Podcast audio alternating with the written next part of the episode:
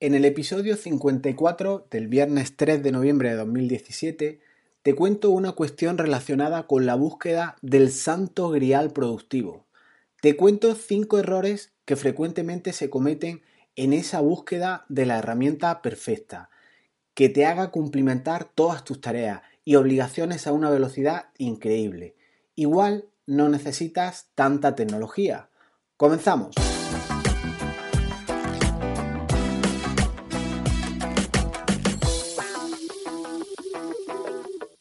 Reconozco que yo era de los que constantemente buscaba herramientas productivas. Probaba unas, probaba otras, instalaba de todo, tenía el feed eh, que cuando pasaba unos días había miles de referencias por leer, mi móvil, antiguo ya, un Galaxy S4, no dejaba ya ni actualizar nuevas aplicaciones ni las existentes al tener Slack, Trello, Evernote, Telegram, Twitter, Swipes, entre otras.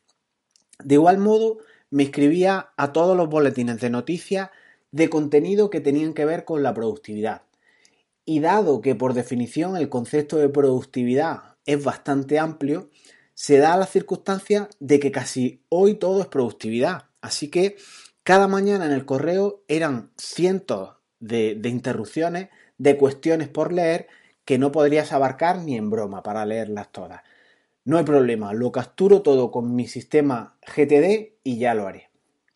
Y en relación con las interrupciones que te comento, mi antiguo móvil iba a echar fuego con alertas de todo tipo, sincronización permanente a las aplicaciones, resultado de todo esto, pues ladrones de tiempo por doquier y la batería que no llegaba ni a mediodía. En esta búsqueda del santo grial de la productividad, de esa herramienta que haga todo más rápido, empiezas a invertir mucho tiempo que si pudiéramos medirlo, igual nos llevábamos un susto. Resulta que, que no solo nos vamos, no vamos más rápido, sino que al contrario, igual vamos más lento y no hacemos las tareas realmente importantes. Así que decidí dar un giro radical, un triple salto mortal y probar a ver qué tal. Y me he dado de baja de muchísimos boletines, he desinstalado todas las aplicaciones del móvil que os he relatado e intento cada vez más tachar tareas de las que son realmente importantes para mí que no para otros. ¿Te has fijado alguna vez que mientras estás intentando ser productivo en tu día a día, no estás haciendo otras tareas realmente importantes? Las que pagan la hipoteca o las que hacen que tú puedas facturar a tus clientes o, las que te van a reportar, por ejemplo, visitas a tu web. A continuación te cuento cinco errores que cometen las personas en un intento de ser altamente productivo. Primer error, buscar el santo grial de la productividad, como contiene el título de este episodio, de este podcast. Contempla la posibilidad de medir cuánto tiempo pierdes o ganas, según se mire, en alcanzar actitudes productivas. Reconozco que invertir tiempo y dinero en alcanzar esas, aptitudes es buenísimo, porque tareas que puedes tardar un tiempo determinado, con estas herramientas igual puedes hacerlas en la mitad de tiempo o incluso automatizarlas y no tenés que realizarlas. Pero en el equilibrio está la virtud.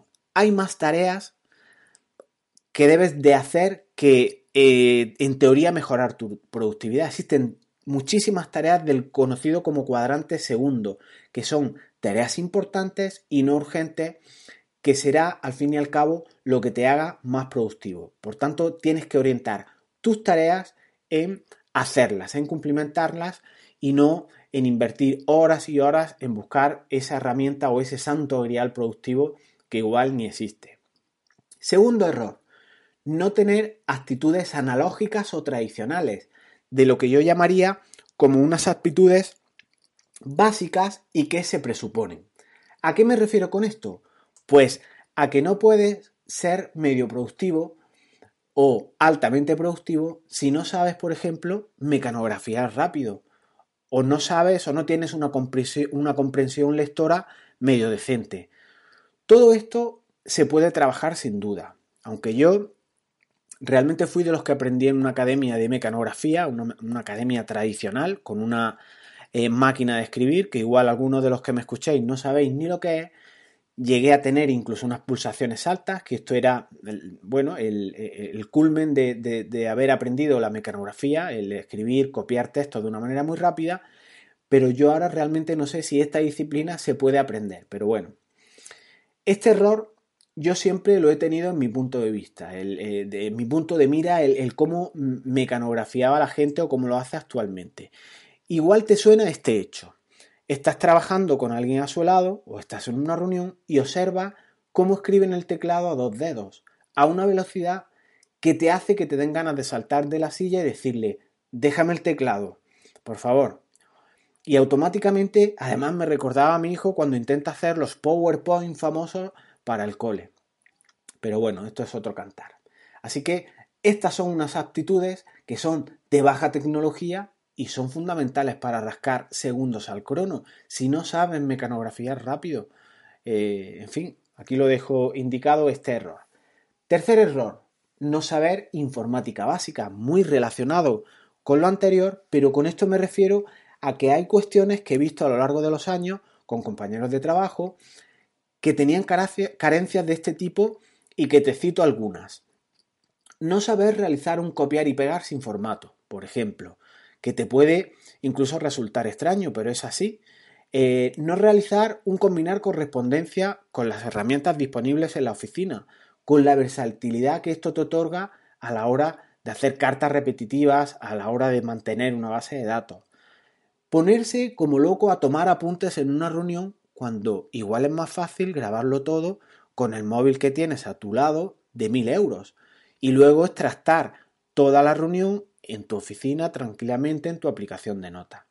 O extraer de un PDF el texto y copiar ese PDF a mano en la aplicación de ofimática. Podría seguir así, pero seguro que coges la idea. E igual te ves reflejado o igual te viene a la cabeza ahora mismo alguien que está en ese supuesto. O muchos más que uno solo, de esas personas que no saben informática básica. Cuarto error, no planificar antes de realizar. No te confunda, planificar forma parte del trabajo. No lo consideres como una pérdida de tiempo a la que aludo en el error letal número uno, en esa búsqueda incesante de herramientas productivas. No, no me refiero a eso. Planificar implica que si hay algo que haces de manera reiterativa, debes proceder a anotarlo como un proceso en tu día a día y hacer lo posible por mejorarlo. Te propongo o te cuento un ejemplo trasladable a todo en una menor o en una mayor complejidad, depende ya de cada caso. Crear contenido para un blog, crear un informe, lo que sea. Si siempre utilizas un modelo, un checklist, puedes crear una plantilla que conforme vayas realizando más trabajo, más creaciones, irán mejorando. Y por tanto, los dos sistemas se alimentan uno al otro. En cada informe tú tiras de una plantilla que has creado y así tienes una buena base, pero además las novedades, las mejoras, los elementos más buenos de tu informe irán al modelo de plantilla y este círculo virtuoso hará que tus procesos sean cada vez mejor. El ejemplo de crear contenido como yo lo hago en mi blog. Yo para crear el podcast tengo un calendario editorial que lo llevo con Trello y nada más comenzar a trabajar realizo una acción que te marca toda la hoja de ruta para realizar el, post, el podcast. Así, creo una nota y le inserto un checklist que lo puedes tener de otros tableros que viene con todas y cada una de las tareas a realizar. Te dejo en las notas del programa una captura de, este checklist. Tiene unos previos eh, en la que se incluye cómo hacer las imágenes, el material gráfico. Te incluyo cómo manejar el audio, cómo subir los audios a iVoox y cómo en el blog insertar todo.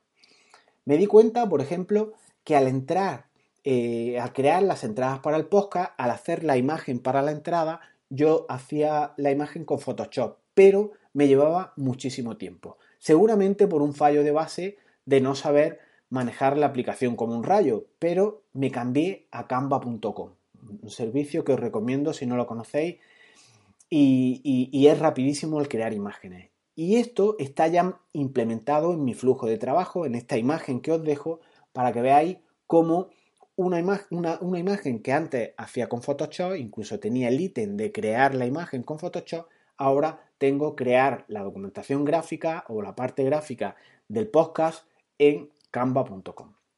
Así no me pierdo en tareas que me llevarían mucho más tiempo. He ido depurando un proceso en el cual en una de las fases perdía mucho tiempo, lo he depurado, lo he agilizado, lo he anotado en mi plantilla y ahora lo tengo por tanto disponible para trabajar y seguir esa hoja de ruta. Quinto error, el poder de lo gratis hay que ir aparcándolo. Hay que pagar por las herramientas. Las que realmente utilices, si son de pago, no son siempre una desventaja. Yo soy, por ejemplo, evangelizador de herramientas de Google. Tienen de todo y es gratuito.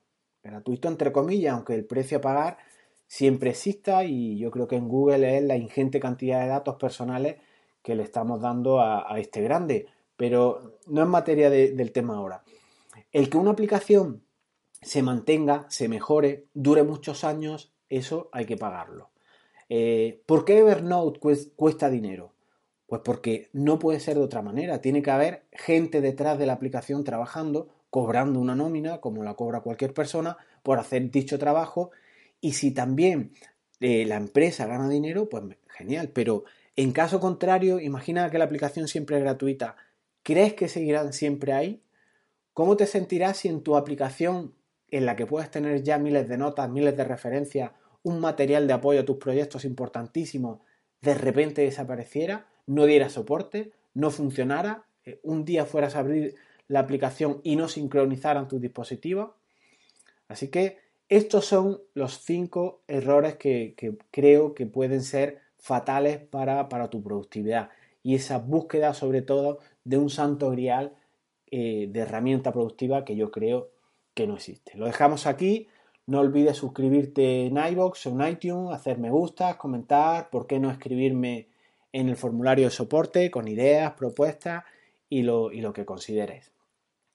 Trasladarte una reflexión que yo he aprendido en este año y que me hacían dejar todo lo que yo estuviera haciendo para ponerme con materias que eran de los demás y dejar de lado, por tanto, lo mío, aunque luego me costara echar más rato en casa, ampliaciones de jornada o lo que sea. Tu falta de organización no es mi emergencia. Y otra frase impresionante, las emergencias son síntomas de desorganización. Te las repito que son geniales. Tu falta de organización no es mi emergencia y las emergencias son síntomas de desorganización. Nos vemos pronto, hasta luego.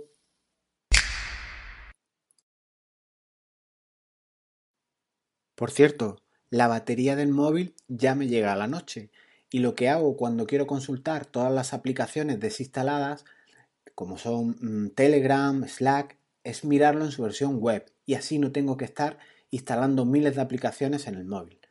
De todas maneras, al final la cabra tira para el monte y si te gustan esos temas, seguirás buscándolo sea donde sea. Ahora sí, hasta luego.